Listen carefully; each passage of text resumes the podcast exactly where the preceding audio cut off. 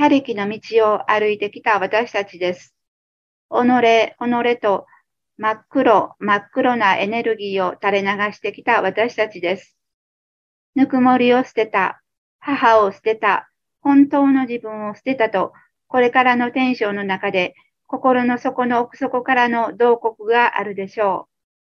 う。今世の肉はそれぞれにいろいろとある、あったでしょうが、それによって学びにつながってきました。心に届く真実の声を、思いをと、今世の肉を用意して、環境を用意して、これから迎えるさらなる厳しい状況に備えるためです。その予習段階である今世です。どうぞ心して三次元最終時期に備えてください。自分を見失わず、自分をきちんと知って、自分の切なる思いの実現を図ってください。母と母と共に、本当の自分と共に、ぬくもりの自分、喜びの自分と共に、その思いを強く持っていきましょ